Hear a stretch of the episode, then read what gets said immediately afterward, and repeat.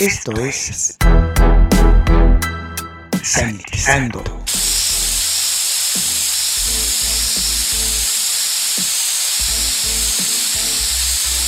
El espacio musical para combatir los gérmenes. Sanitizando. Hola, les saluda Luis Diego, sean bienvenidos a Sanitizando, el espacio utilizado para combatir los gérmenes. En estos momentos vamos a escuchar a la leyenda del rock, Sid Barrett.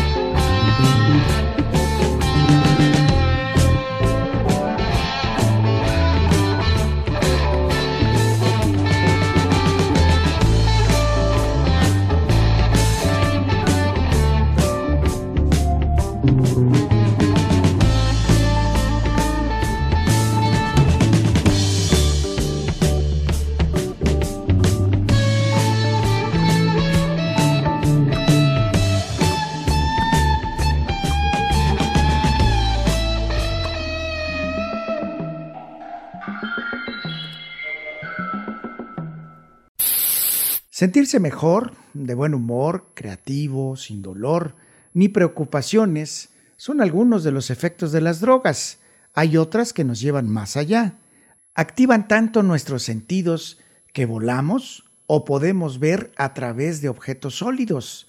Nuestra voz puede llegar hasta los lugares más lejanos sin gritar. Todo es colorido, el viento tiene sabor y la calma se apodera de nosotros. O bien nos convertimos en máquinas incansables.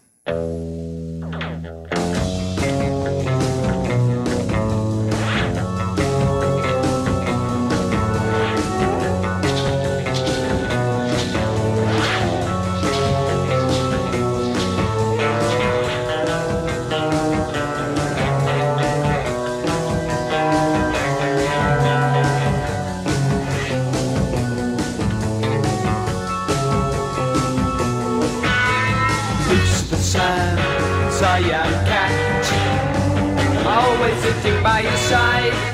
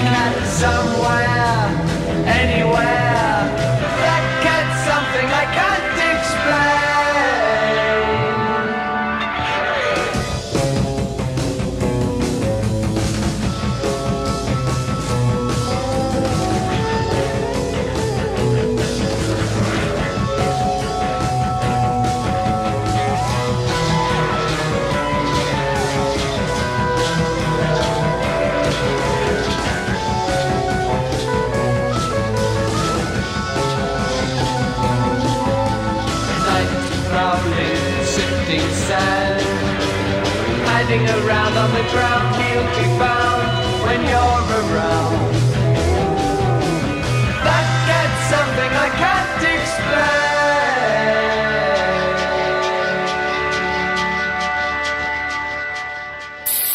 Desde hace miles de años, la humanidad ha experimentado los efectos de distintas sustancias que dentro de nuestro cuerpo nos convierten en lo inimaginable, desde estar cerca de Dios hasta viajar por el microcosmos.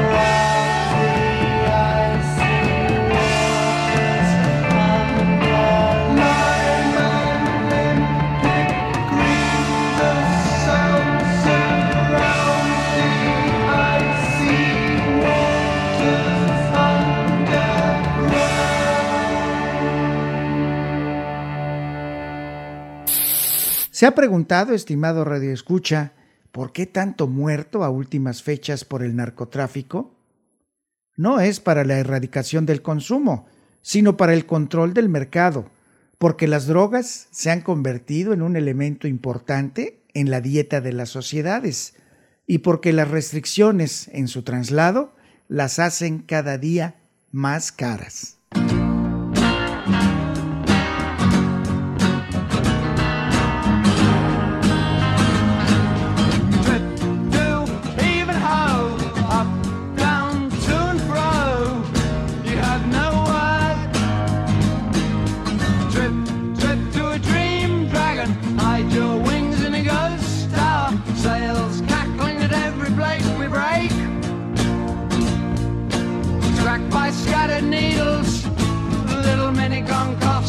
Clears his throat. Madam, you see before you stand. Hey ho, never be still. The old original favorite